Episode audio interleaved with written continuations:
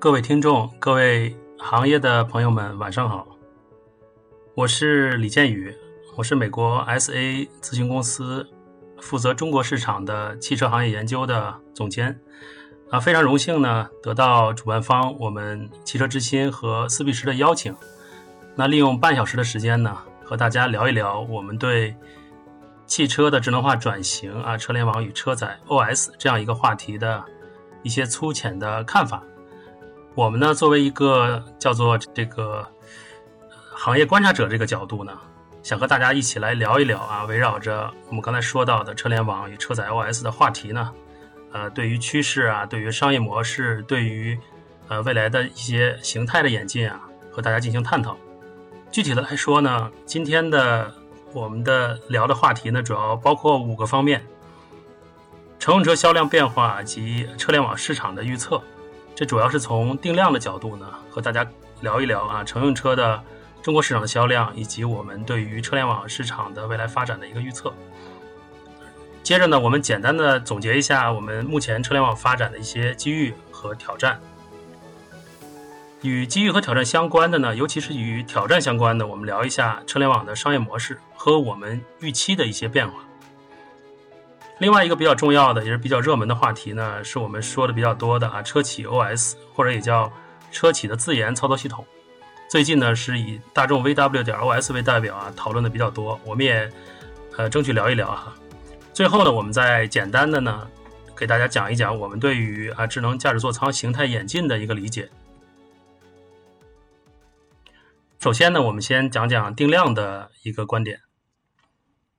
从这个图上我们能看出来呢，实际上，呃，我们一共有两张图啊。左侧这个图是我们实际上购买的 JD Power 的一个面向中国市场乘用车销量的一个预测的数据。右侧这个图呢，实际是我们 SA 自己来预测的一个中国市场的前装的车联网的出货量和相应的搭载率的数据。那先说左侧的图啊，左侧这图呢，其实。呃，一共是蓝色和红色两条线，呃，分别代表了蓝色线呢是 JD Power 在二零一九年一季度，也就是去年的时候呢预测的中国市场乘用车的一个销量，红色的部分呢是今年的一季度 JD Power 呢同样预测的中国市场的一个销量，时间轴呢当然基本上是从二零二零年到二零二五年，通过两次预测的这个呃这个销量这个比较能看出来呢，实际上嗯。今年呢，尤其受到这个疫情的影响呢，预期的这个呃销量呢，在中国市场呢，会比去年的对今年二零二零年的估计呢，要降低百分之二十四点六，也就是将近少了四分之一的这个预期销量。最终呢，能达到预计呢，今年会达到一千九百四十四万台。呃，如果大家关注这个红色呢，实际上呃，我们能看出来啊，中国市场的这个乘用车的销量的变化呀，今年啊，预期会达到这种谷底。那从明年开始呢，逐渐回升，啊，回升的速度相对还是可以，基本上能回到二零一九年的这个水平，并且呢，稳步的上升。大家大家注意到啊，这个红色的线呢，始终和过去的这个预测呢，蓝色线有一定的差距哈。那最终呢，红色的线这个预期呢，我们会达到呃一个两千六百九十万台的这么一个数量。如果大家对过去的我们各种口径来的，不管是国外的咨询公司还是国内的这个机构预测的。中国市场乘用车的销量呢，都相对比较乐观啊。我们如果要记得的话，之前最乐观的可能甚至提到二零二零年、二零二一年达到三千万台的乘用车的销量啊。那这个时代呢，其实已经过去了啊。目前看到的实际，大家主要的声音是说，乘用车的市场呢，可能相对来说，呃，是有一定的缩水啊，甚至来说呢，市场的这个大盘子呢，还是走下行的。那与之相比较的呢，实际大家看到右侧的图呢，实际是我们 SA 呢是根据。国内市场主要车企的一个对于车联网的这个搭载计划呢，做的一个预测。我基本上呢，与一左侧的这个销量相比的这个波动变化以及收缩的这个规律比呢，我们看到其实右侧的，呃，这个乘用车的这个前装车联网的这个搭载率呢，反而是稳步上升的。从二零二零年的我们看到百分之五十五点三啊，一直稳步上升到二零二五年预计能超过百分之八十四。我们基本上可以得出这么一个结论啊，也就是到了二零二五年，实际上如果有百分之八十四的啊出厂的新车呢，都具备联网的能力的话，那么我们可以基本认为，主流的车企呢，基本上都是这个普遍的或者这个标配的联网啊，基本上得出这样的一个结论啊。所以从这些图我们看出来呢，一方面呢，我们乘用车呢，在中国市场的销量呢是有一定的波动，并且呢，比之前的预期呢会有比较大的一定幅度的缩水啊。但是与之相比较的呢，我们乘用车的前装联网的这个搭载的情况呢，却是一直稳步上升的。到二零二五年呢，基本上主流车企呢会相当于标配车联网的联网能力。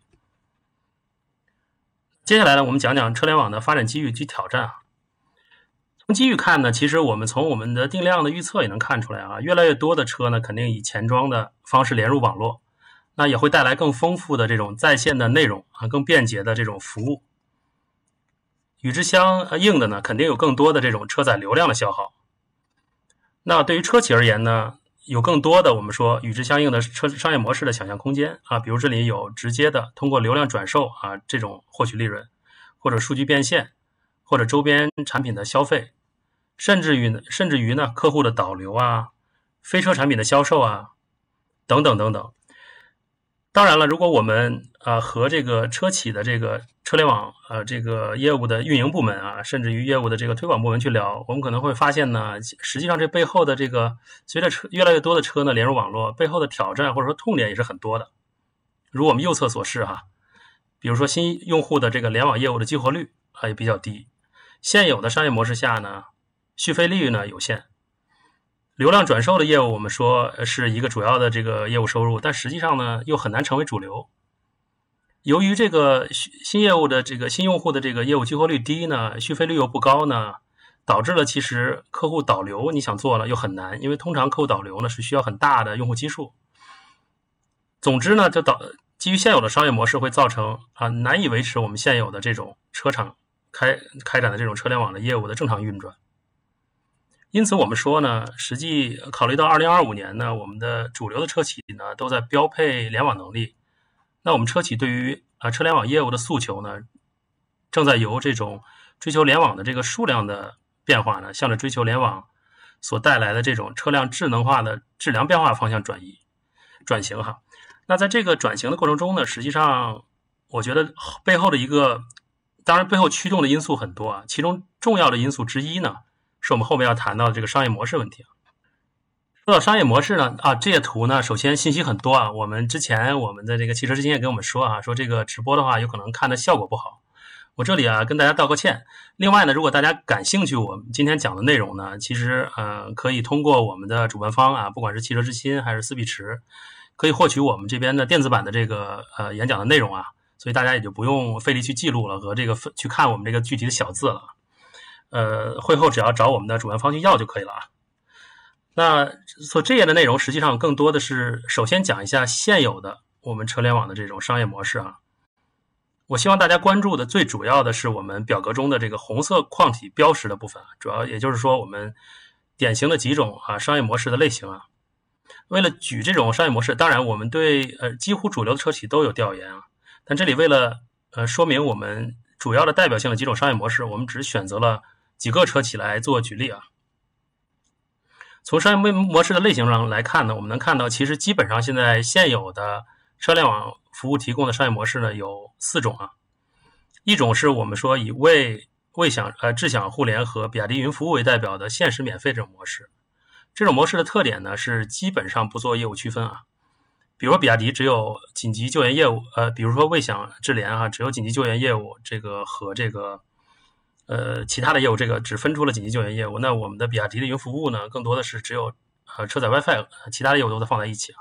啊，基本上特点是说，呃，限时这个服务呢，基本都是限时呃免费啊，一定时期，并且比较短啊，之后都是需要续费使用的。那另外一种类型呢，是以宝马互联驾驶和上汽的这个斑马智行为代表啊，我们叫做长期或者终生免费与按需付费组合的这种提供的模式。咱们这个模式里呢，实际上我们看到了很多的，呃，不管是与车企相关的业务也好，或者与车主刚需相关的业务也好，我们见到了这种，呃，这种业务打包和业务区分啊。比如说救援类的啊，比如说这个 App Store，比如说这个地图与导航、远程车辆控制啊、语音啊、OTA 等等。那这些业务呢，通常表现为，比如说宝马是十年的免费，那我们的上汽斑马智行呢是终生免费。其余的业务呢，我们提供短时间的这个试用之后呢，需要用户呢按需付费这种模式啊。还有一种呢，我们称之为啊这个终生限量免费与按需付费组合的模式啊，也就是上海通用的这个安吉星啊，它主要提供的终生免费，但它加了一个风控的条件啊，也就是说二十四 GB 每年的一个流量限制。另外呢，车载 WiFi 呢也是另行计算的啊，需要用户如果使用的话另行的续费的。最后一种呢，实际上是以吉利领克和呃蔚来汽车为代表的，我们称之为所有业务终生免费的模式啊。但即便在这种近似于所有业务终身免费模式里，我们也可以看到，实际上呃它有都有一定的这种风控的这个限流措施啊。比如说吉利领克提到的这个每车每月达到三 GB 以后呢，它会限速啊。未来汽车实际是明月明确标识啊，不管是八 GB 每月每车还是十五 GB 每月每车啊，虽然是庞大的流量的呃提供啊，但是实际上它也是有一个呃流量的这个额度标识的。总体来说呢，基于现有的这种这四种商业模式呢，我们总结一下，它基本上是我们可以认为是基于流量经营主导的。之所以说流量经营主导呢，其实其它显著的特征是说，流量作为用户获取服务的成本。也就是说呢，我们看到流量和内容是分离的。用户如果想获得相应的服务或者内容呢，在这个免费期之外呢，呃，是需要首先购买流量的。更深一步的呢，我们能看到实际呢，这个流量购买的是预付费模式。也就是说，用户需要提前一个月啊，或者一个季度或者一年，这取决于啊，当然车企提供流量的模式啊。用户需要提前来去考虑去。预估自己到底使用业务要用多少流量，但是大家作为消费者可以考虑一下，这种模式实际是存在很大问题的，因为用户在车载端呢用的流呃服务内容呢是比较呃种类繁多的，既包括了我们前面其实说到的呃流媒体的这种音乐内容啊内容类的，呃比如说录书啊，也包括了这种导航、远程控制、语音识别等等等等，还有救援啊，那这些服务实际上对于用户而言，他很难估计我到底会用到多少流量。所以呢，我们就说啊，这个内容分和呃流量和内容分离，以及流量预付费这种模式啊，这是我们呃提到的现有的这个车联网服务或者内容服务生态的这种呃服务提供的一个商业模式。这种模式带来一个主要的问题啊，如果大家想一下，从车企的角度，实际上我把我的车呢连入网络，我也提供了很丰富的啊生态内容、生态服务内容。那我希望用户呢越来越多的使用我的内容，使用我的服务。从而呢，我能通过用户使用服务呢，得到我相应的一些价值，甚至于呢，这个有带动我的一些周边的一些价值或者导流的价值。同时呢，对于车企而言呢，还希望通过用户使用大量使用业务内容服务，能够赚取一定的流量的这种转售费用。但是你如果从最终用户的角度去看呢，实际上他为了使用内容，实际上在免费期之后呢，他还需要去预估他的呃流量，还做预付费。无形中的这种商业模式其实阻碍了用户更多的使用联网服务，因此呢，我们说其实从这个车企方和最终用户方呢是存在着这种矛盾关系的。所以呢，我们觉得呢，未来呢商业模式呢应该向着呃应该进行改变，这改变的核心是解决这个我们所谓的矛盾。那解决矛盾的这个主要思路呢，我觉得是应该是立足于减少甚至消除用户在车内使用联网业务的障碍啊。按这个思路去考虑啊，因此我们把它总结为内容分发驱动的这个方向啊。所谓内容分发驱动呢，其实我们简单的说呢，就是改变以前流量和内容分离，变成流量和内容相结合，并且呢，流量是为内容服务的。也就是说，你给用户提供一一种模式，能让呃用户使用越多的使鼓励用户使用内容，而且更方便的使用内容，并且呢，通过用户使用内容呢，能为我们的车企呢赚取更多的这个价值啊！想象一下，车企在未来会成为内容商的这种渠道商，或者呢，我们说内容的聚合商啊，从这个角度来赚取相应的这个商业价值。我们简单的总结，其实这个这个商业模式的这种特点、核心特点啊，叫做让用户更容易的获取对他有价值的这个内容和服务。其实这里面的关键点是两个，一个是更容易。另外一个是有价值啊，所谓更容易，其实我刚刚已经提到了，我们要改变流量和内容的提供方式，呃，由这个传统的这个流量转售变成了这种我们车企变成渠道商啊，内容聚合商，这是更容易啊。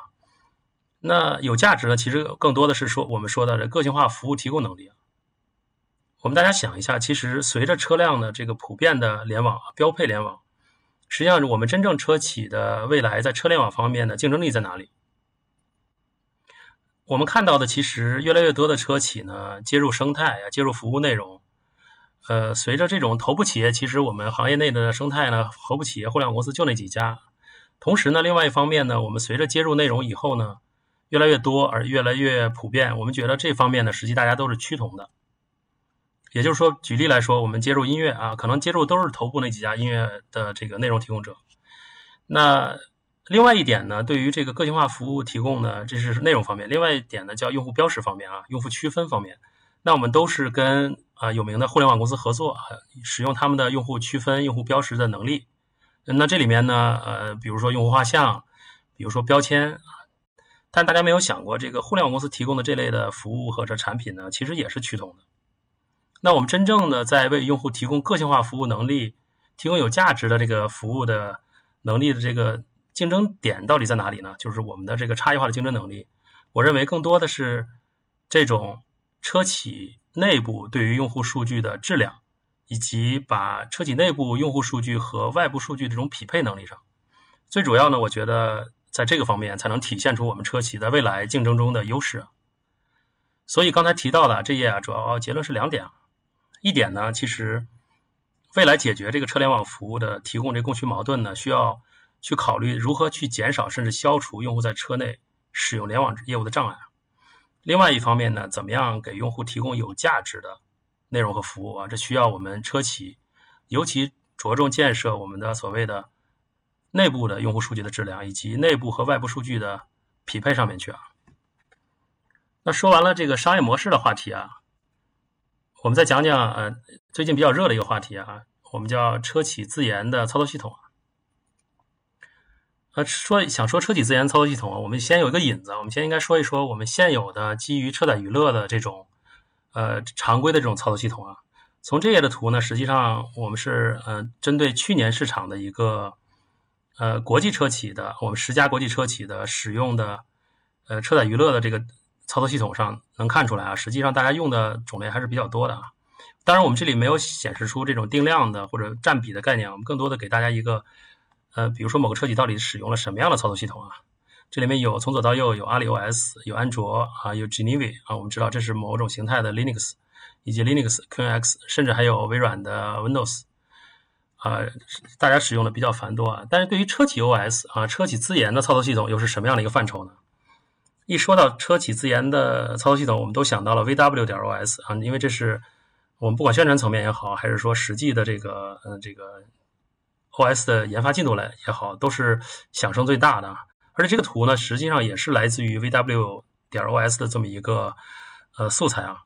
我们觉得能比较形象的讲，车企为什么要做我们车企自研的 OS？呃，从右边的图我们能看出来啊，实际上呃简单的说呢，大家都会说到软硬分离哈，也就是说如何能屏蔽底层硬件的复杂度啊，使我们的软件定义汽车成为可能。但在我们看来，实际上除了这一点以外啊，另外一点我们说向下是屏蔽这个底层硬件的复杂度啊，实际还有一层向上的意思，是提升车企对外部资源的议价能力。但这里面的资源呢，我们更多的不只是是局限于说我们现在看到的互联网的这种生态资源，我们甚至提到未来可以被软件化的任何资源，可以是跟 AI 有关的算法，可以是跟自动驾驶有关的服务啊。这里面都是大家可以这个开阔眼界去想啊。那的那当然了，那说到这里呢，其实我也是班门弄斧啊。我其实并不是操作系统方面的专家啊，呃，我更多的是想从一个观察者的视角来讲讲我看到的一些改变和趋势啊，和我们对车企这样做的一个判断。从这些图上来看呢，其实我们能更好的去了解为什么会出现车企 OS 啊，以及车企 OS 大概的范畴是什么样的。从左到右，我们分别按时间轴，按过去啊、现在和未来来算啊。那未来代表的车企 OS 的努力方向，过去呢，那我们知道是也也不是很久以前哈。那更多的其实代表性的是这种呃单机的这种呃车载系统啊，基本上呃都是基于这种实时操作系统啊嵌入式的这种思路为主啊。现在的这个范畴呢，就现在这个状态呢，其实我们还是传统 OS 的范畴，基本上也是呃操作系统的特点呢，跟过去相比呢，增加了对于尤其对于娱乐生态、对于互联网生态的支持啊。还有一点呢，是强调了更强调对于用户界面的控制啊。所以这也是为什么我们看到市面上很多出现了很多 Room 的解决方案，或者说出现了很多 Launcher 的这个解决方案啊，更更多的强调在 UI 层啊对用户的一个入口的把控啊。啊，甚至于我们有一些叫 OS 的这种解决方案，都叫 OS 啊，实际上是在这个层级啊。我们看到，如果看到现在的，是从上面数第二层。那未来呢，车企 OS 在做什么呢？我们说呢，其实车企的自研 OS 啊，已经不满足于被调度资源的这种本车的这个范畴，更多的是说，它要调度的资源、协调的这种算力，都已经扩展到车外了。其实我们说到一方面呢，它是为了向下屏蔽底层硬件的复杂度啊。因为我们觉得呢，其实汽车行业，尤其是呃汽车整车呢，向着智能化的演进呢，我倒是觉得对于车企而言，尤其是少数的有实力的车企而言啊，研发自自有的车企的 OS 实际上是必由之路。你可以理解为是一种，在我理解是一种有实力的车企的一个激进的智能化改造之路。在这种情况下，实际上日益复杂的底层硬件系统啊。是需要呃，你是没法做到呃一个系统啊，这种垂直化搭烟囱的方式啊，不同的系统使用不同的应用啊，搭载不同的中间适配层，在做上层的应用调度，在做协同的。而且呢，随着车载的这种电子电信架构的这个集中化的驱动呢，也使得你这种垂直化的搭烟囱的方式呢成为不可能。对于车企而言呢，实际上这是一个考虑啊，向下要屏蔽底层硬件的复杂度。那我刚才提到的向上提升车企对外部资源的议价能力，这个议价能力指的什么呢？实际上呢，呃，如果大家考虑呢，我觉得主要包括两个层面的意思啊。一个层面呢是说，车企呢通过这种方式在重新定义游戏规则，无形中呢其实是加强了车企对于整车的控制的话语权。另外一个层面说呢，实际更多的我看到的是通过这种方式呢，提升未来的智能化能力的规模化的部署能力。这是什么含义呢？如果大家想以前哈，以前我们。在增加某方面能力或对对接某方面资源的时候啊，跟整车，那我们往往对的是一个车型啊，甚至于一个车型的一个年代款啊，一个选配。那通过实施这个车企自研的 OS 呢，实际上是可以使得我们的能力对接、我们的服务软件对接，会面向多个车型、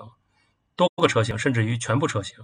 甚至于跨多个车企的全部车型，这都是有可能的，无形中增加了这种规模效应啊。所以我就说，也提升了车企其实对外部合作资源的这种议价能力。当然，这里再次强调，这个外部资源指的不是狭义的互联网的内容资源，我们讲的是未未来任何可以软件化的资源和能力。但是有些供应商可能就说到这里就会问了哈，说这个，那你既然有这样的改变，那这这个未来我们现有的供应商的机会和出路在哪里呢？实际上，在我看来呢，出路和积累机会有两个方面哈。因为一个方面呢，是我我们觉得呢，车企自研的 OS 呢，只适用于极少数的这种有实力的车企。那么对于这些车企呢，实际上它是选择了激进式的这种智能化转型的道路啊。这里面我觉得供应商的机会在于说，你怎么样变成，比如华为说的那种增量供应商，也就是说你需要去适应这个游戏规则，你需要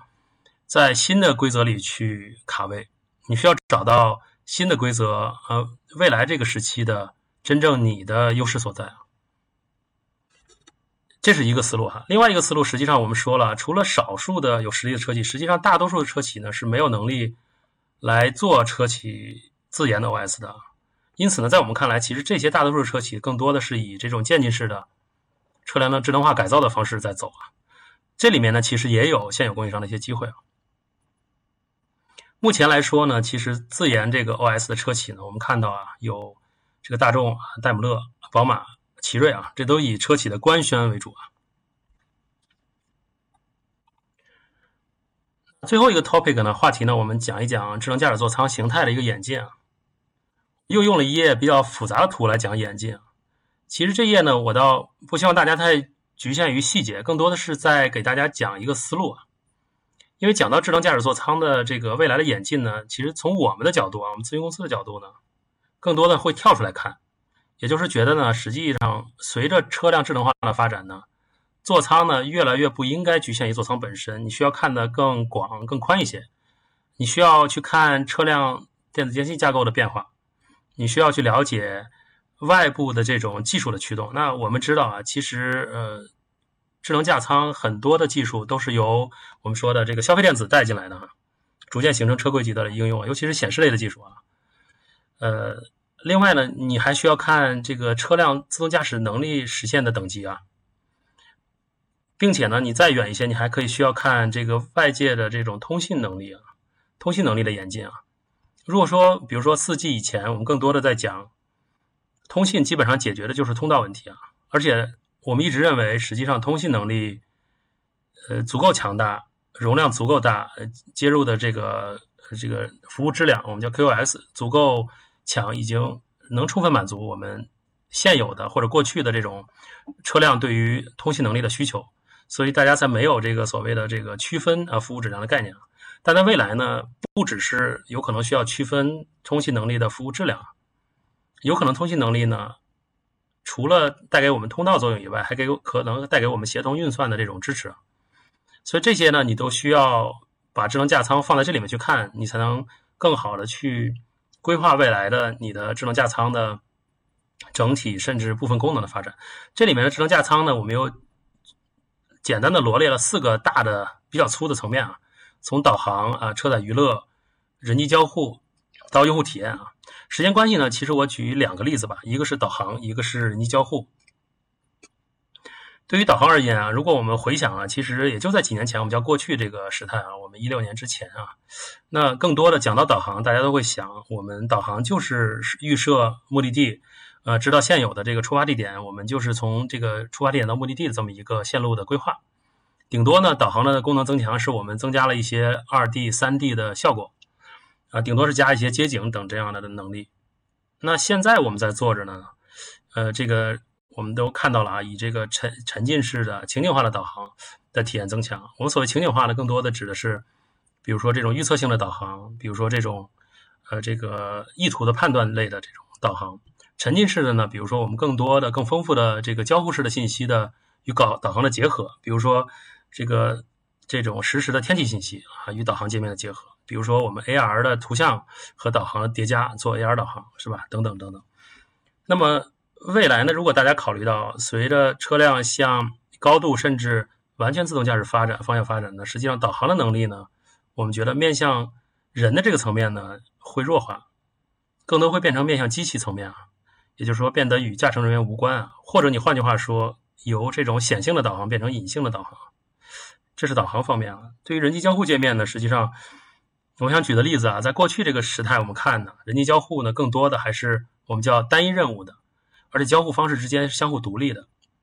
举例来说哈，你看到的触屏哈，你看到的这个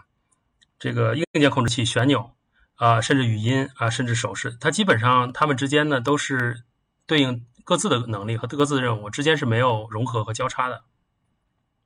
那现在我们看到的实际上是很大程度的多输入的协同。啊，这个交互之之间呢，也可以做协同，提供这种所见即所得的业务啊。呃，驱动它的呢，实际上是感知层面的聚合啊，比如说视觉的、语音的、触觉的、生物体征等等。那真正的这个需要提供的支撑的车辆来说呢，是需要集中化的来呃整车的架构啊。目前来说，主流啊是基于功能域的集中化。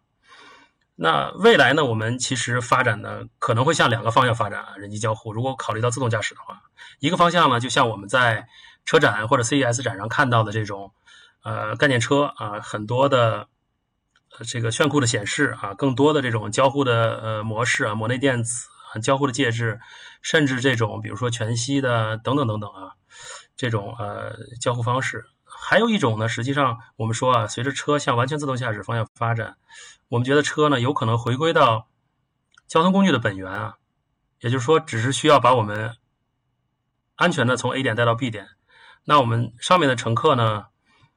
上车以后只会使用自己带入的这种智能设备，这就是我们对智能驾舱，我们更多的想大家在考虑智能驾舱演进的时候呢，需要把眼界宽看得宽一点啊，更多的去看车内其他的相关的能力、外部的能力，甚至自动驾驶等级、网络的能力演进，才能更好的去理解我们自动驾驶座舱未来的发展。最后呢，时间关系呢，我们做个总结啊。我们今天的观点呢，其实主要说了四个层面的观点啊。第一呢，我们说车企对于车联网业务的诉求啊，我们看到啊，正在由追求联网的数量变化，向追求联网带来的智能化的这个质变方向转型。车联网的未来呢，我们觉得呢是内容为王的时代。现有的这种商业模式，流量和内容分离的商业模式呢，将有可能发生根本性的改变。所以呢，我们觉得车企呢，从现在开始应该更关注内容的分发，也就是说，如何能让用户更容易的获取对其有价值的内容。这里面提到了更容易和有价值。第三点呢，我们说车企的 OS 或者叫车企自研的操作系统呢，通过软硬件分离呢，实际上主要做了两个层面的事情啊。一个层面是向下屏蔽底层硬件的复杂度，另外一个层面是说向上提升车企对于外部资源的议价能力啊。这里面外部资源我们强调的是说不局限于狭义的这种互联网公司的内容资源啊，还要强调说可以软件化的任何的资源、算力、算法和服务。最后呢是说未来不断进化的智能驾驶座舱可能会弱化。对于智能交互的需求啊，也就是说，随着自动驾驶的等级，尤其是向着完全自动驾驶的方向的提升啊，车内交互能力将有可能向着仅仅满足最基本的出行信息交互的方向演进啊。感谢啊，今天那个大家的聆听啊，这就是我的一些粗浅的见解啊。呃，欢迎会后大家和我交流啊。那我们下面呃今天的这个第二个环节，由我们下面一位嘉宾，也是我的一个老朋友啊，他是来自于思比驰的。资深的语音技术研发专家，呃，思比驰的副总裁，呃，汽车事业部的总经理雷兴国先生，他为我们带来的演讲是车联网的语音交互入口啊，大家有请。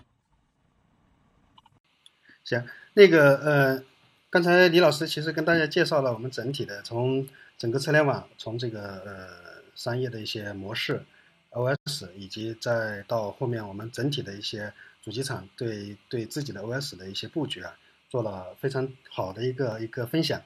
那下来呢，我主要是从这个语音交互这个层面上，今天晚上呢，啊，花了半个小时左右的时间跟大家做一个分享。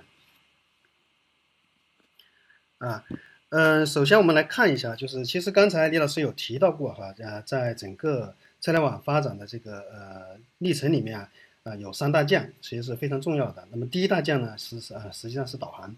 啊，导航呢，从整体的这个车联网的一个发展，从最开始单机版，再到现在的这个呃联网，再到呢呃我们整体啊包括沉浸式的这种呃导航及桌面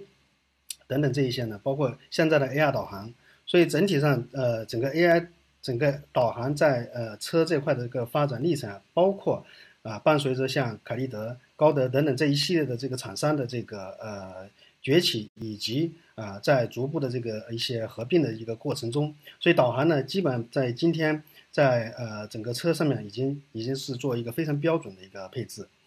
呃，那其次一个呢就是音乐，音乐的话，呃，我们目前呢，嗯，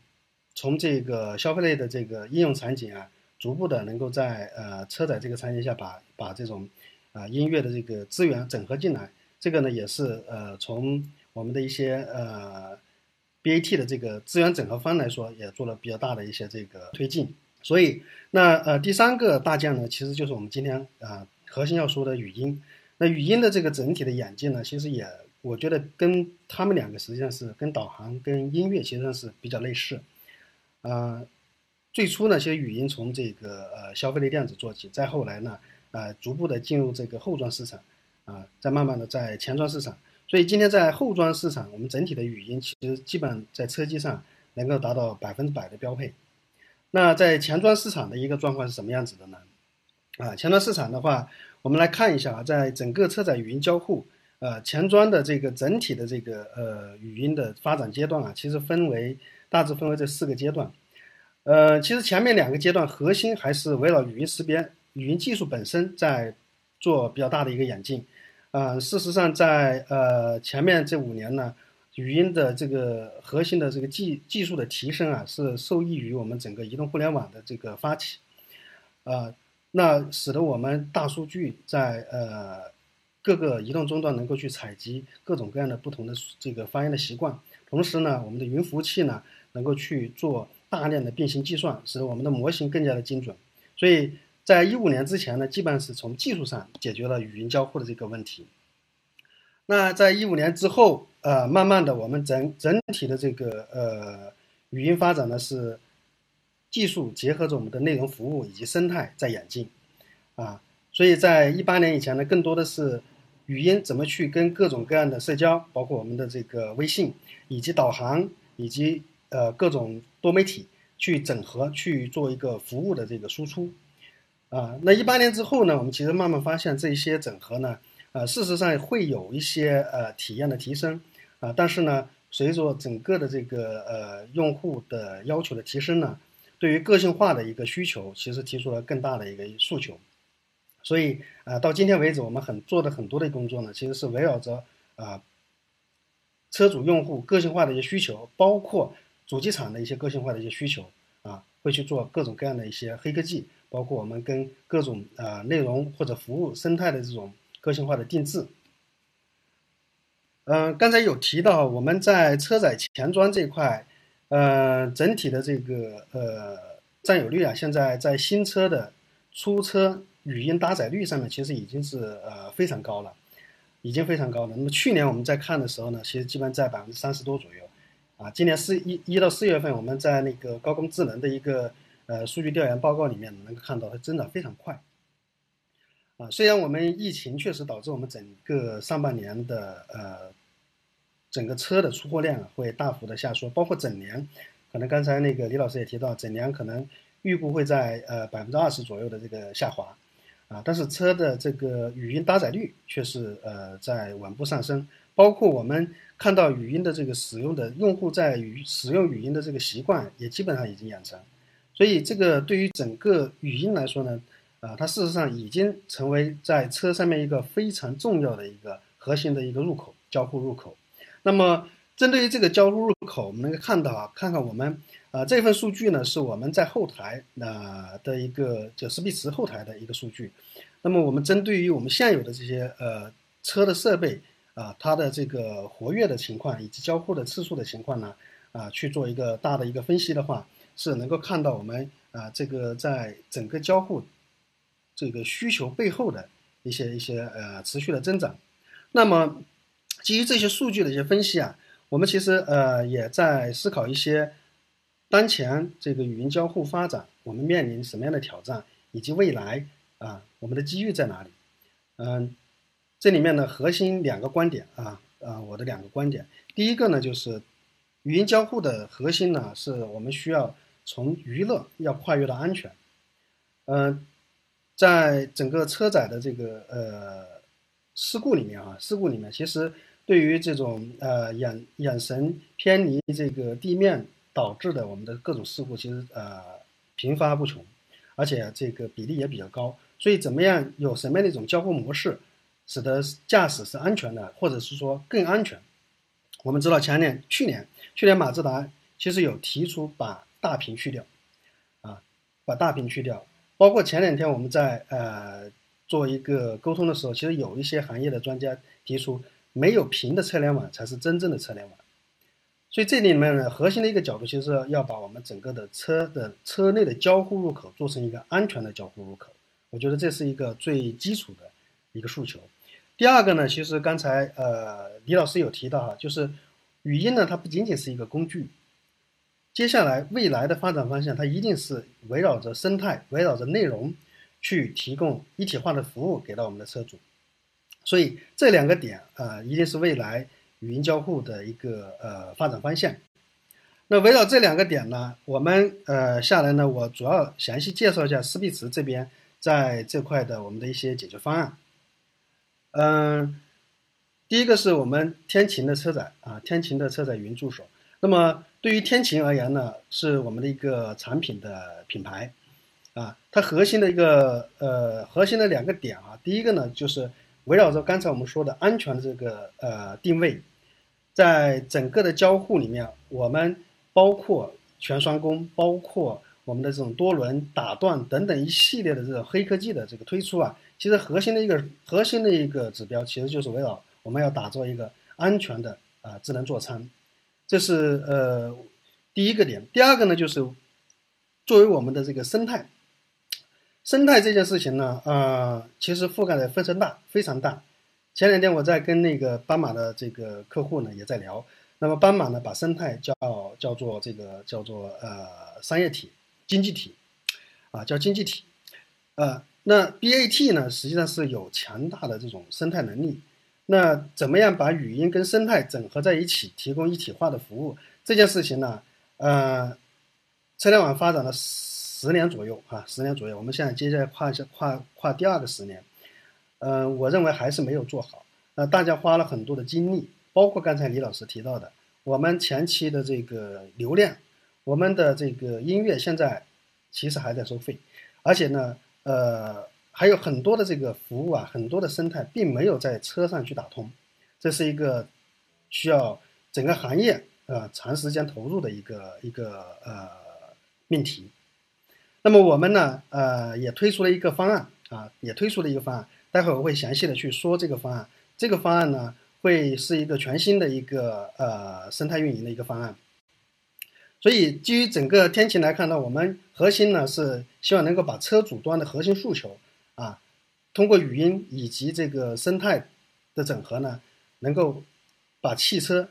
主机厂把它给连接起来。这样的话，呃，从这个呃两端的这个增长去做一个闭环。呃，下面我简单的介绍一下呃整个天晴系统的一些核心功能。那呃天晴系统呢，我们核心呢是呃包括我们的呃技术，那么第一部分呢是核心技术啊，大家可以看到右边这个核心技术非常多。那么从我们最最这个基础的一些语音识别啊，TTS，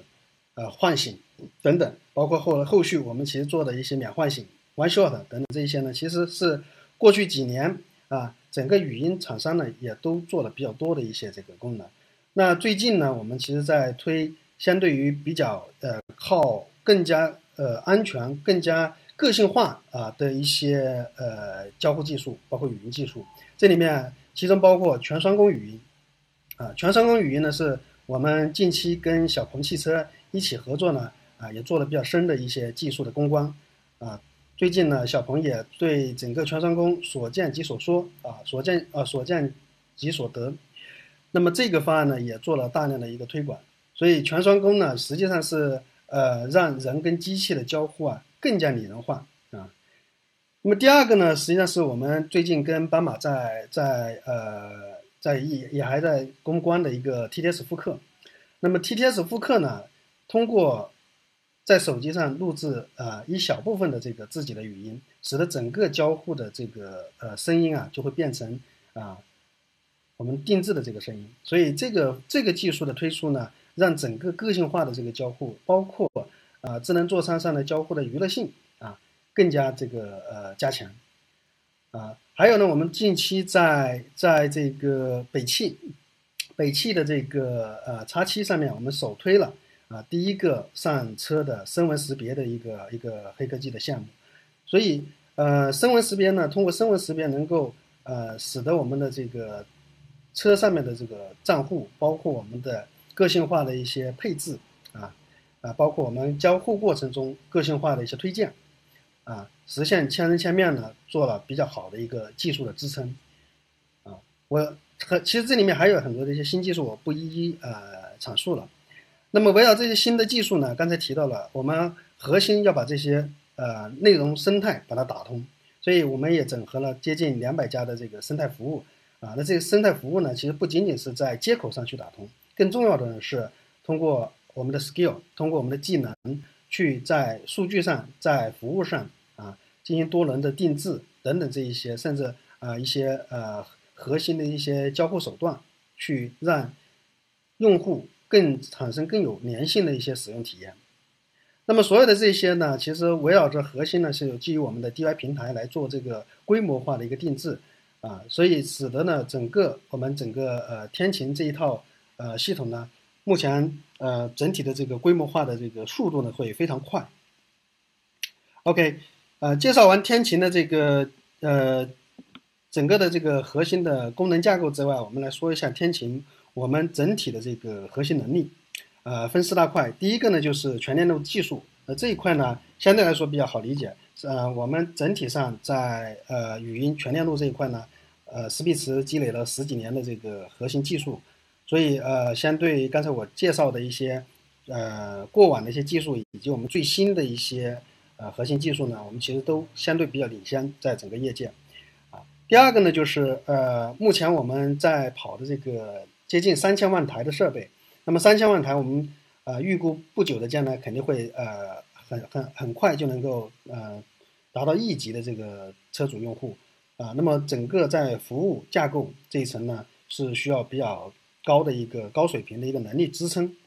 这是一个呃比较重要的一点。另外一块呢，就是呃多模态的多模态以及场景化的这个呃交互啊，一定是未来呃语音交互发展的一个方向。那么，呃，通过图像识别，通过人脸识别，以及我们的一些，呃，类似于是否打电话呀、抽烟啊等等一系列的这种行为检测，啊，让我们整个的交互呢更加的自然啊，更加的，呃，没有违和感。第四个呢，就是呃，灵活、及时、精准的这个运营通道。我们说今天为什么主机厂呃投入大量的这个呃人力物力？要建我们叫所谓的这个智能座舱，核心最主要的就是主机厂不希望卖完车之后，他的车主用户跟他没关系了，所以呢，呃，天晴呢把这个通道把它给建立起来了，啊，把主机厂跟车主的通道，啊，包括推送的通道，包括反馈的通道，啊，OK，那么呃，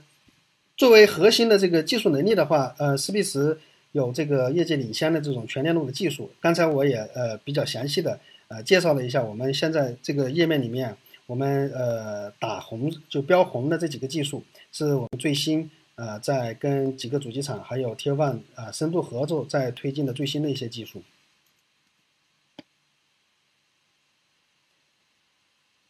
OK，那么我们的天晴呢，除了嗯近几年我们在中文上面。呃，把它打磨成了一个相对体验各方面都非常不错的一个产品。啊，从去年开始呢，我们在整体呃方言上面啊，包括粤语、四川话、上海话啊，同时呢，面向于国际市场，甚至乃至于我们呃国产车进军海外的这么一个呃市场啊，那这个市场呢，其实每年还是持续在增长。那目前呢，呃，虽然量相对来说国相对国内来说是是呃呃体量不是那么大。大概每今年今年应该在去年应该在一百多万台左右，啊，但是它面向的这个语种却是非常多的，啊，所以呢，我们呃在呃基于我们方言的基础上呢，也推了接近十二种啊全球语种，那么这些全球语种呢，目前我们在我们的后装市场，包括我们部分的前装客户呢，也在啊做对接。那第三个核心能力呢，就是对于刚才说的多模态的交互技术，啊，除了语音技术之外，呃，对于呃图像图像的一个识别，图像的识别呢，使得我们整体的呃在交互上面呢，我们很多的这个身份的一些呃辨识，包括刚才我们提到的这种活体的检测，以及疲劳啊、异常检测等等这一系列呢，呃，会融合到我们整体的这个语音交互里面去。啊，这个呢也是我们在自研的改良的一些呃 CNN 的算法啊，整体我们的在离线端的这个准确率能够达到百分之九十九，所以呃整个多模多模态这块呢，未来我们一定会在这一块呢是形成一个比较好的一个交互体验啊，然后第四个呢就是核心能力的服务架构，所谓的服务架构呢就是。今天我们呃，其实一个主机厂呃，可能呃，对于它的这个呃体量来说的话，可能几百万台。但是呢，呃，如果我们整个语音的接入啊，它我们其实服务的是呃多个主机厂乃至于整个后装市场，所以对于整个接入的量级是一一个非常大的一个呃考验。这里面包括我们呃对于不同的客户，对于不乃至于对于不同的车主啊去做实时的热更新啊。嗯，包括我们一些大数据的一些分析，对用户去做划线，对整个每一个客户，甚至于每一个车型去做各种各样的数据报表的提取，啊啊，这里面就呃需要比较快速的一些响应，包括安全性啊，包括安全性啊，这么大的数据量呢，怎么样去以一个好的一个协议跟机制去啊保障我们数据的安全，保障我们服务的安全，这里面其实都是呃我们经过。几千万台的这个设备的这个呃线上的运行啊，我们打磨出一套自己的一个平台架构。啊，下来呢就是呃内容，呃也叫生态，这个其实是最重要的，也是下来我们最新的方案呢，实际上核心要解的这个问题。嗯，在这件事情上呢，呃，BAT 有天然的优势，BAT 有天然的优势，也下了很多的功夫去把。把这个生态整合在一起，打包提供给主机厂，啊，但是呢，这几年看下来，其实看到的效果，呃，投入大，但是呢，效果不是特别的好，啊，不是特别的好。那原因是什么？待会我们后面再详细的跟大家做一个呃探讨。嗯，天晴还有一个核心能力呢，就是我们通过各种各样的这个呃方式啊，提供这种推送的这个机制，所以呢，呃。把这个通道给打通了之后呢，这里面就可以做各种各样的这个可能，啊，这里面我们提供的这种呃容器，包括呃通过各种触发方式，比如时间，六一儿童节到了，我们要推什么东西，语音的触发，我唤醒了之后，需要给它做什么样的反应，包括各种公共事件的触发，包括天气的触发等等这一系列的啊非常多的这个呃触发的条件呢，能够去做精细化的一些运营。啊，包括展示的形式啊，也是丰富多样的。所以呢，呃，这个通道呢，就提供给到我们的主机厂呢，去未来给他的这个车主用户发生实际上的一个联系。嗯，天晴整体上的这个技术架构啊，我们分为四层，分为四层。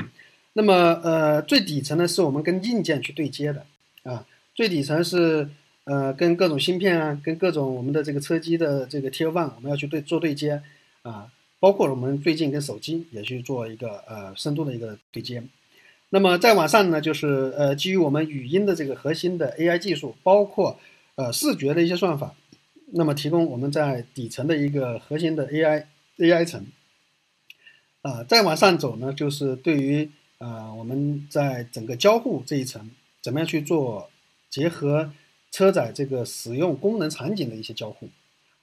最核心的一层呢是在呃云端。那么云端呢，实际上是我们今天呃看到主机厂是比较关心的一层。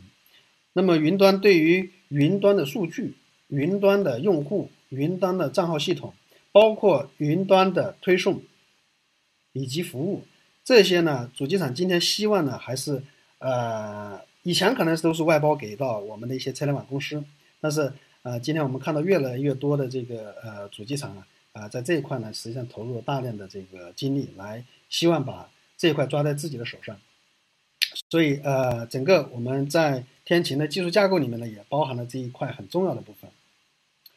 OK，其实刚才我我我我有听李老师的这个呃嗯分享哈，车联网啊，车发展了这个这个呃近十几年啊。接下来我们进入叫叫第二个十年，那么但是我们去看看实际的场景是什么？实际的场景，车主依然在车上在用手机，这就是这就是我们呃现状，就是呃叫理想跟现实的差距。那么原因在于什么地方呢？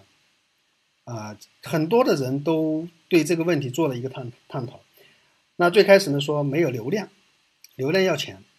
那再往后呢又说我们导航不好用，手机的导航好用，啊，再往后呢这个车上的这个呃音乐没有手机上的音乐，手机上的音乐好听，再往后呢我们好多生态手机上有有的，车上都没都没有，那很多。所以，所以，呃，我们呢对这件事情呢也做了一些呃深度的一些思考哈。其实这里面怎么样去做这个车联网的一个核心的呃交互入口啊？我觉得核心需要把握两点。第一个呢就是车主的使用习惯，车主的使用习惯。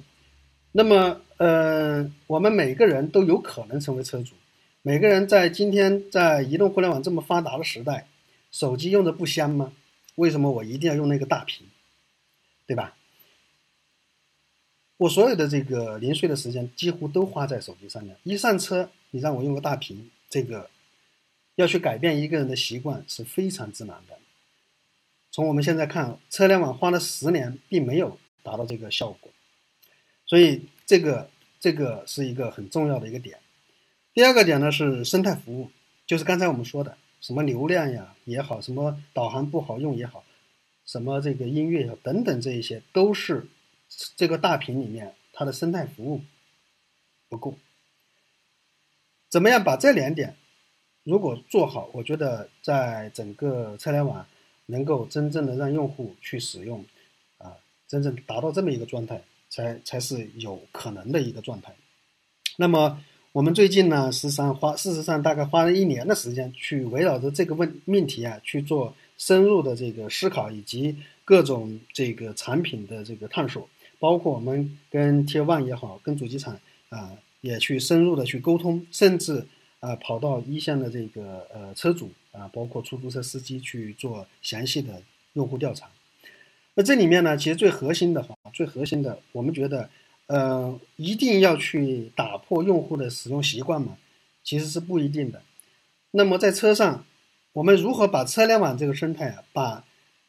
移动互联网的生态把它给整合进来？同时呢，我们呃在消费类电子，包括 IOT，我们现在非常火的这个智能家居的这个生态也整合进来，而且在使用习惯上面，在使用习惯上面。依然维持着手机的这么一个一个一个使用习惯，那这个就是我接下来要要要要去跟大家阐述的思必驰的一个车加加加手机的三网融合的这么一个方案。那这个方案呢，首先第一个解决的车联网生态的一个问题。今天车联网的生态。那么大的生态呢？呃，BAT 通过整合的方式、垄断的方式啊，我们说垄断的方式在做，但是呢，实际上还有更多的、更多的呃、更多的一些生态并没有进来。第二个呢，就是所谓的这些生态，你打包了一个大生态，并非是每个人都需要的一个生态，每一个人的生态可能是不一样的生态。比如说我的生态，可能我就没有抖音，我就没有这个拼多多。所以这个生态是是一个个性化的一个生态。那么怎么样打通这个生态？啊，BAT 其实是很难去在，或者是说我们在车联网这个生态其实很难去做到这件事情。啊，再花十年我估计也不一定能做到。呃，那我们的这个方案呢，实际上是把手机每个人手机上的这个生态啊，把它给融合进来。你手机平时在用什么，在车上你就能用什么，而且是通过语音交互去用，这个是最大的一个突破。那么第二个点呢，就是什么呢？第二个点是我们在整个这个方案里融合的方案里面呢，手机该上手机的网，这个车机该上车机的网，IOT 该上 IOT 的网，这三个网是独立的，不需要不需要去去去做什么配网啊之类的一些操作。所以呢，这个呢是呃，在使用上面尽量的降低这种车联网使用的场景啊条件跟限制啊条件跟限制。第三个。刚才那个呃，李老师花了很长的篇幅来来来来来说这个流量的事儿。手机今天基本都是无限流量，那么在车上你补它一年也好，补它两年也好，到期之后续费率是非常低的，没有人愿意去去去续费这件事儿。所以，怎么样把手机把它把手机的流量用进来，这个是我们这个整个方案里面也解决了这个问题。另外一个呢，就是整体的这个方案呢，把把这个车跟家，啊给打通了。我们现在整个后台在呃智能家居这一台的设备呢，呃比车要多，车是两千八百多万台，那么 IOT 的设备呢，大概接近上亿台的这个设备。所以上亿台的设备跟这些呃整个车这个后台打通的话，这里面其实能够产生非常多的一些呃需求出来。所以整个这个是我们整体在。呃，车加呃手机再加家的这么一个三三网生态融合的一个方案，解了前面说的两个问题。我们看一下在呃手机端这一端哈，手机端这一端，那么手机端这一端呢，嗯，核心的一个呢是我们突破了语音在设备端的语音反向能够控制手机，那么这样的话呢，在开车的时候，只要通过语音的方手语音的方式呢，你就能够控制，理论上是能够控制手机上的一切。包括发微信，包括导航，这个是我们已经已经已经量产的这个这个功能，而且呢没有必要每次都去配备，啊，所以整个这个手机这样的话呢，我们把手机打通了之后呢，在安全操作的情况下，能够去通过语音的方式操控手机上的一切，而且这个整个的交互模式呢是不需要眼睛盯着手机的，它的整个的交互的这个逻辑呢，啊，基本都算是无屏的这种交互模式。唯一一点需要屏的是什么呢？如果车主需要去看一下导航的这个线路，那么他可以去看看屏，其他的情况下都可以不需要看这个手机屏，但是它能够操控这手机所有的所有的这个功能。这是我们在手机端的一个呃，另外一个呢，就是在车家联动这么这这个终端，车家联动呢，呃，之前呢，包括小米呃，包括呃。天猫精灵、阿里，啊，也做了比较多的一些一些一些尝试吧，啊，最近那个小米不是也投了咱们的一个呃战略合作伙伴博泰，啊，其实也是想在车跟家联动这一块呢做做一些这个呃动作，那么呃我们呢其实跟这两家呢在协议上也都打通，啊，然后呢除了这两家之外呢。其他外围的一些，包括我们的一些家电厂商，甚至包括我们一些 IOT 的这个云平台啊，这里面有十三家平台，包括呃很多的设备，我们都打通了。所以，所以你只要接入我们整个呃三网融合的这么一个生态的话，呃，整体上通过家去啊车去查询或者控制家里面的一些设备、智能设备啊，就会变得比较容易。我们来看一下哈，我们这个三瓦生态融合的方案啊，能够去做一些做什么样的一些场景啊？刚才我们有提到，就是说理论上我们在车上，在手机端能够能够所有你所有装的 app，所有的这个应用，我们都能够通过语音去发起啊。那这个场景呢，是不是人主动去发起，是通过车主动去发起？那么车一旦发现 我的这个呃电量或者油量比较低的时候，啊，通过当前的一些定位以及我们的一些加油站的一些推送，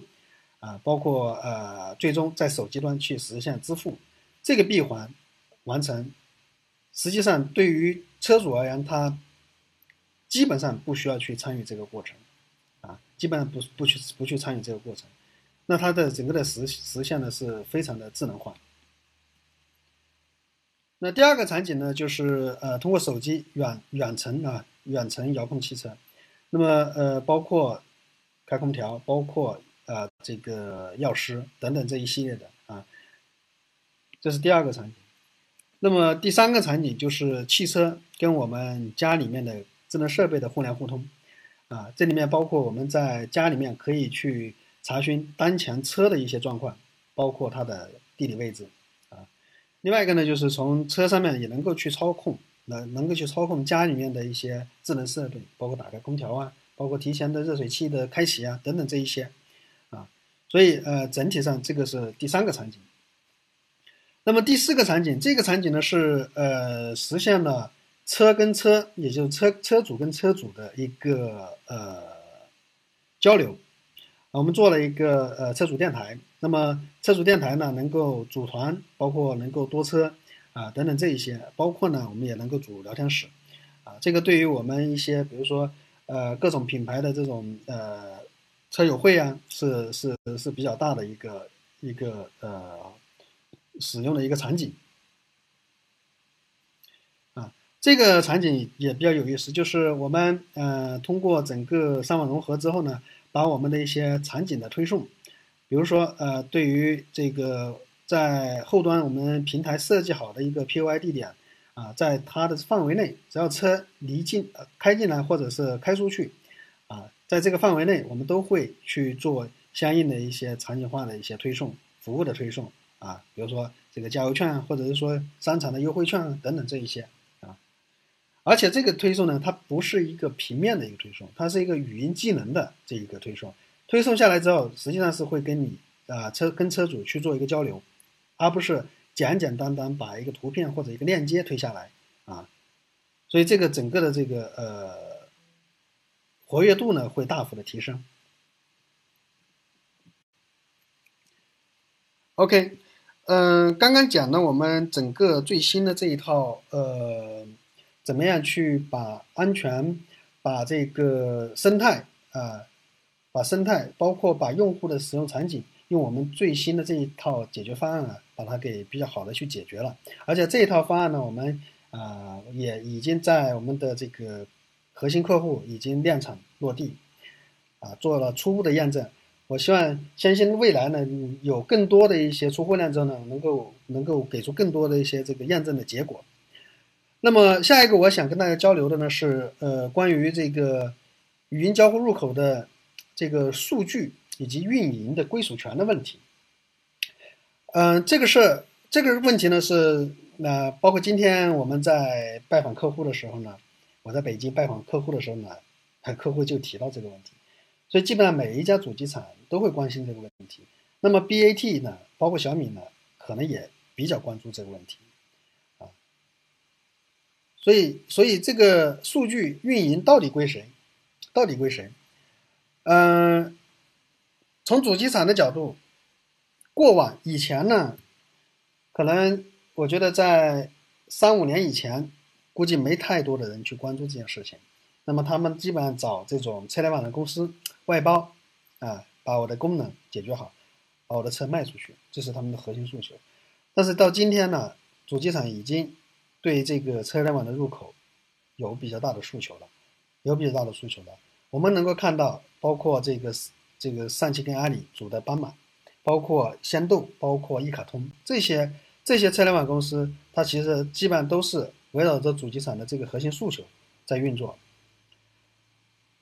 所以，所以呃，我们看到另外一个有意思的现象就是就是什么呢？就是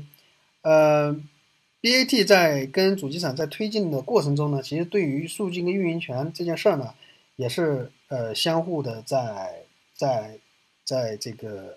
呃，在平衡吧。那么对于我们而言的话，我们呢怎么来思考这个问题呢？我们觉得，呃，整个车联网的入口，包括数据啊，应该是在车企，应该是在主机厂。啊，为什么呢？呃，主机厂对于今天的这个呃每一个车主的数据啊，他们有这个诉求。而且呢，基于这些数据要去要去做一些大量的这个后后台的一些数据分析，包括呃对于车的一些一些反馈，甚至于包括未来新车的一些这个功能提前的一些推送等等。那么这里面呢，他们有自己的一些诉求，所以呢，呃，斯必驰呢，呃，我们整个车联网的方案呢，会提供一个 AI 大脑的私有云。整个这个私有云呢，呃，核心的优势是什么呢？是我们的这个之前的商业模式啊，是通过语音授权的方式，按每台汽车出货之后，主机厂给我们出这个语音授权费。那么通过这种呃 AI 大脑之后呢，AI 呃大脑私有化之后呢，这一部分的费用主机厂其实是能够大幅的下呃下来。第二个呢，就是所有的车车主的这个数据啊。的安全以及数据的分析啊，因为数据本身私有化之后呢，是部署在主机厂的，那么这个呢，能够保证足够的数据安全，包括它对这种大数据的分析的诉求啊。第三个就是运营的权限，运营的权限在在主机厂。还有一个很重要的，那么呃，对于目前很多的，特别是国产的主机厂而言呢，呃。都会找这个 B 点的供应商，所以，呃，基于这个 AI 大脑的话，我们可以融合多家的语音跟多家的服务，啊，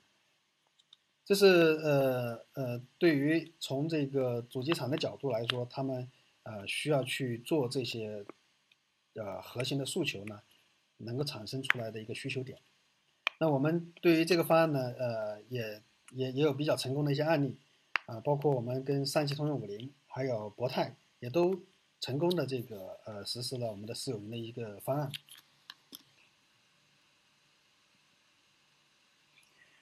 嗯，私有云整体上部署完了之后呢，我们能够赋能这个呃，在主机厂啊，在在这个企业级的大数据的一些智能分析。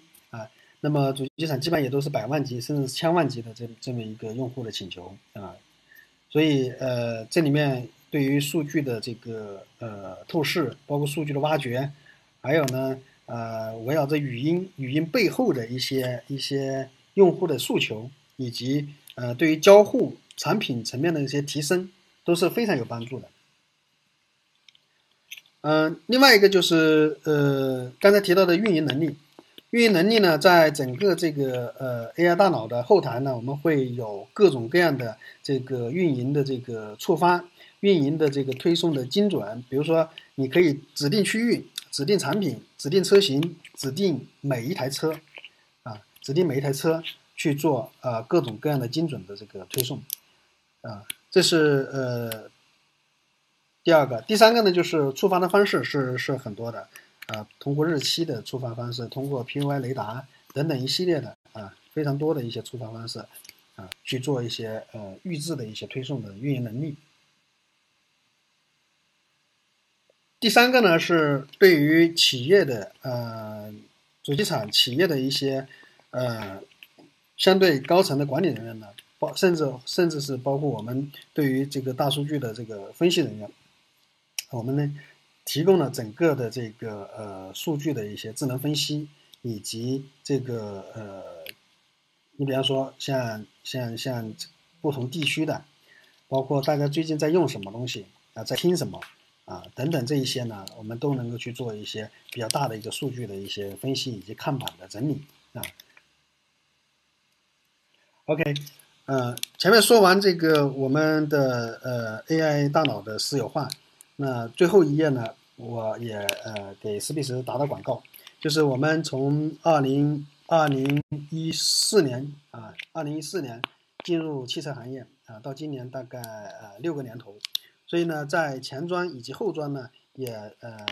通过我们的一些核心技术啊，也确实呃树立了很多的一些标杆，我们有大概现在有五十多家啊车企跟 Tier One 的合作客户。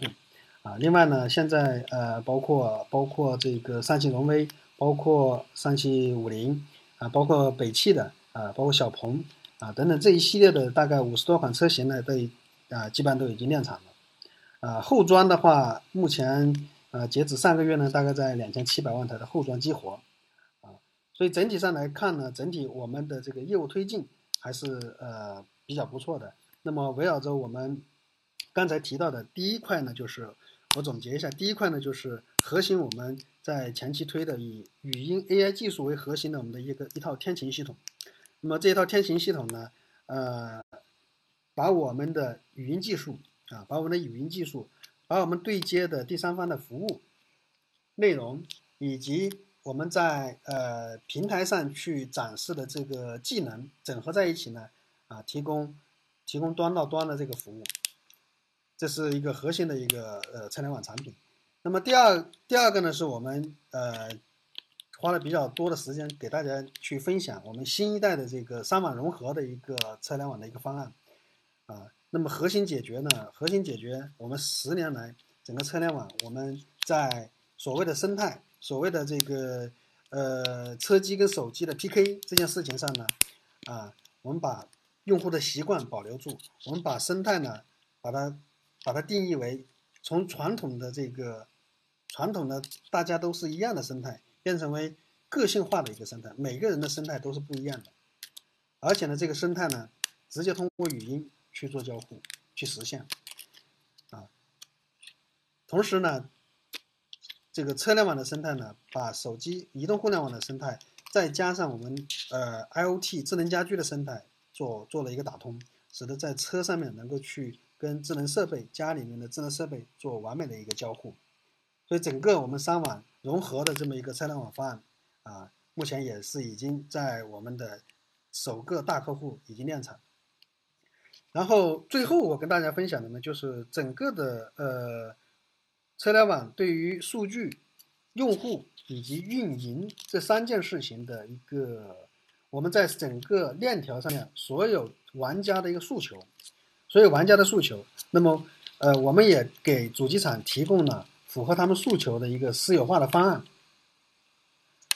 所以，嗯，总结下来基本上是这三个方案。今天呢，我给大家的分享呢就到这。呃，我看了一下那个有一些观众的提问哈，有一些观众的提问。啊，第一个，语音交互进入量产前装量产，大概要满足哪些哪些要求？很好的一个问题啊。嗯，语音交互呢，事实上我们看到在今天呢。嗯，有两种情况，一种情况呢是对于每款车型，对于每款车型的呃语音的这个项目；另外一种情况呢就是平台化的项目。所谓平台化的项目呢，就是呃这个项目平台化完了之后呢，能够进入多款车型啊。那不管是哪一种哪一种项目哈，要进到量产，其实经过需要经过这么这么这么几几个要求。第一个最核心的要求就是。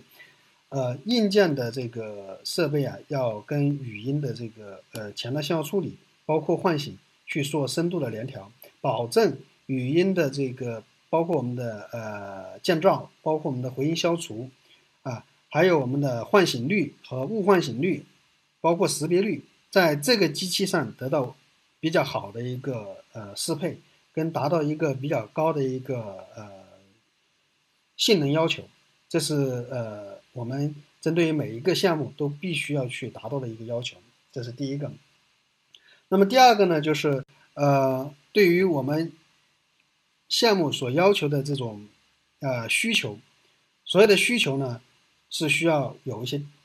基本上每个项目都会有一些定制的需求，所以围绕着我们的一些呃公版去做定制需求，那么这些定制需求也要能够去实现跟满足。才能够达到量产的这么一个呃前提条件。然后第三个呢，很重要的一个点就是路测。啊，为什么我提路测呢？就是我们很多的这个性能啊，在在这个呃办公室测或者在安静的环境下测，乃至于我们的一些自动化测试，其实上呃是是反映不出问题来的。我举个例子，我们最近在跟斑马做呃。做那个我们的一个前端的蓝牙回声消除的一个算法，啊，那这个算法呢，其实在我们正常的环境下啊，基本上都都没问题。但是呢，呃，到了我们八十码以上，啊，这个窗户半开、空调开着的时候呢，这个时候会会会会出现问题。所以呢，对于呃量量产前的这种路测是非常非常重要的，必须要经过路测。OK，这是第一个问题啊，然后嗯，第二个问题是，随着语音接入越来越多的车辆控制，是否会引入新的安全问题？对于安全，施碧石怎么考虑？呃，这个也是也是一个呃非常好的一个问题啊，就是刚才我们在那个 PPT 里面有一页其实有提到安全，嗯。我觉得分两个分两个层面来说安全的事。第一呢，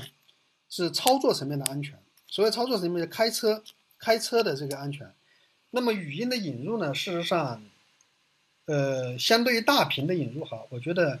嗯，我相对来说呃比较认可语音的安全性。语音核心是从安全的角度去引入，就解放了你的双手啊。但是呢，大屏的引入呢，并没有完全解放我们的双眼啊。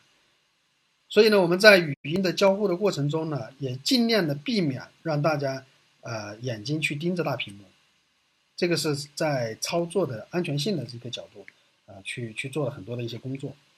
第二个呢，就是呃，我我理解你可能是对于数据的安全，也就是说，我开的这个车，你现在呃，你现在这个整个的网联呢，我的数据全在你的这个服务器端，啊，甚至是有可能会会会。是不是有黑客黑黑了我的车，完了之后去控制我的车？那这部分呢，其实是呃，在数据这一层的话，呃，我们现在的这个整体上呃加密的一些数据加密的一些协议啊，啊，包括我们在服务器服服务器呢防防这个这个攻击的一些方案啊，相对来说目前，因为移动互联网发发展到今天，整个的技术呢其实相对来说比较成熟。那么核心的这个考虑呢，其实对于这个安全的考虑呢，事实上更多的还是，呃，我觉得最更多的还是主机厂。因为前段时间啊，那个小鹏汽车有跟我聊，他们对于因为国家最近确实对于数据的安全有提出一些一些一些这个要求，那提出一些要求，所以对于呃数据能存放在服务器多久等等一系列呢，也做了一些呃要求。我觉得呢。呃，随着国家层面上面的一些标准的出台啊，呃，对于我们个人的一些信息安全、数据的安全呢，还是能够有比较大的一个保障。好，这是第二个问题。嗯，我就四个，我就总共四个问题，我就一直想说啊。第三个问题呢是，呃，可否分享一下当前的产业链格局啊？比如说思必驰、讯飞、啊、尼奥斯等等公司之间的竞合关系，思必驰的技术壁垒是什么？啊，这个这个问题挺好。嗯，时间关系啊，我我可能嗯不详细多说哈。我觉得呃，第一个呢，我分享一下那个产业链的格局。那么产业链的格局呢，呃，刚才李老师在李老师的这个整个的这个生态里面呢，其实生态格局里面其实写的非常详细啊。那么我主要说说语音的这个产业链。语音这个产业链呢，嗯，分三大类。分三大类的这个呃玩家，那么第一大类呢，就是刚才问题里面提到的，像讯飞也好，啊，尼昂斯也好，啊，尼昂斯现在叫赛伦斯，包括斯必驰，啊，啊，这三家呢，在车载的语音核心引擎上面投入了大量的这个呃技术研发，也投入了大量的这个产品市场的这个呃团队，啊，所以呢，嗯，在整个的这个呃销量呃这个出货量上面呢，也能够体现出呃主要是这这这这三家核心的语音厂商。那么呃这三家呢最核心是它的这个 AI 引擎，所以主要呢还是关注在 AI 引擎上面，基于 AI 引擎去做一些拓展。那么呃除了这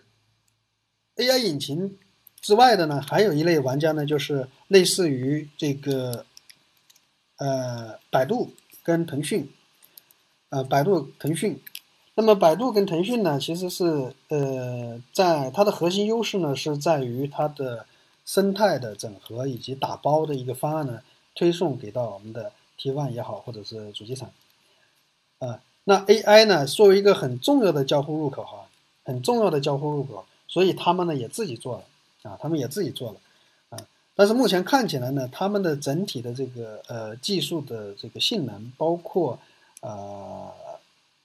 新技术的和持续的这个投入研发啊，这件事情上面呢，呃，相对于专业去做 AI 技术的呢，是是稍显有一些有一些这个劣势啊，稍显有一些劣势。然后呃，第三类是什么呢？第三类呢，其实呃，就是就是。有一些呢，通过集成核心技术的方式呢，去做一些一些方案的，我们叫方案型公司，啊，方案型公司。那么这些公司呢，可能，呃，目前呢，在一些商用车啊，甚至包括后装呢，可能会会会呃，会有一些竞争优势。但是对于前装啊，对于前装而言呢，嗯，主机厂还是比较关心核心的这个引擎的持续的。规划包括呃持续的服务这件事情还是很重要，所以所以呃这个是第三类的。那么思必驰的核心的技术壁垒哈，思必驰的核心技术壁垒，我们呃最核心的其实我们是我们全链路的一个呃 AI 的语音技术能力，这个是我们目前最核心的一块啊。包括我们在啊车载各种噪声环境下啊各种噪声环境下的我们的识别的性能。以及呢，我们持续去推的一些，持续去推的一些这个，呃，比较领先的一些一些呃核心技术。你比方说，包括多音区，刚才我们说的，啊，全全双工以及 TTS 复刻等等这些技术呢，呃，是是我们目前来看的话，还是走在比较前面的一些核心技术。然后第四个问题是，语音反控手机支持 iOS iOS 设备吗？啊，是否有 iOS 的安全策略允许？嗯，这是个 这是个很好的一个问题啊。就是 iOS 目前呢，我们有有做过一些尝试，但是呢，呃，还有一些技术难点需要去攻克。呃，我们在安卓手机上面，安卓手机上面呢，基本上能够实现你所想要的一切啊，基本上都能够实现。所以 iOS 呢，还需要有一些技术的这个攻关。这位也是这位提问题的，我估计也是技术大拿啊。所以这这里面我们呃目前正在正在做一些技术上的一些攻关。然后啊，还有一个问题，第五个问题是，嗯，斯必时现阶段量产上车需要的芯片的算力需要多大？需要什么样的芯片？嗯，其实现在主流的芯片哈，嗯，基本上车上面主流的芯片，像像这个 MX 六跟八，呃，瑞萨等等这些平台呢，呃，甚至包括菲斯卡尔的平台，基本上主流的呃都能够支撑。那么，呃，算力呢，核心是对于对于呃 T1 或者是主机厂而言，他们在现有的这个平台上面能够给到我们多少啊？能够给到我们多少？所以如果全给的话，肯定完全没问题啊。那么呃，目前来看呢，我们在主流的平台上面，如果说嗯，在这种待机的，就是待唤醒的状态下，基本上是呃在百分之十以内的这个算力能够支撑。然后呃，唤醒之后，比如说在交互的。大包括识别啊、TTS 啊等等这些交互的这么一个呃情况下呢，我们的算力呢 CPU 大概能够占到平均在百分之二十到百分之三十左右啊啊百分之二十到百分之三十左右。然后内存的话，呃也基本上在，如果说我们没有本地的大大大词汇的哈，比如说本地理想导航，这可能会占我比较大的这个内存，比如说会会会占到两两百多兆。呃，那正常的，除去这个之外呢，我们基本上能够在几十兆啊、百兆左右啊，都能够都能够去处理。OK，那个呃，问题这部分就这五个问题啊，我我我简单回答一下。那今天我们的直播就到这，谢谢大家。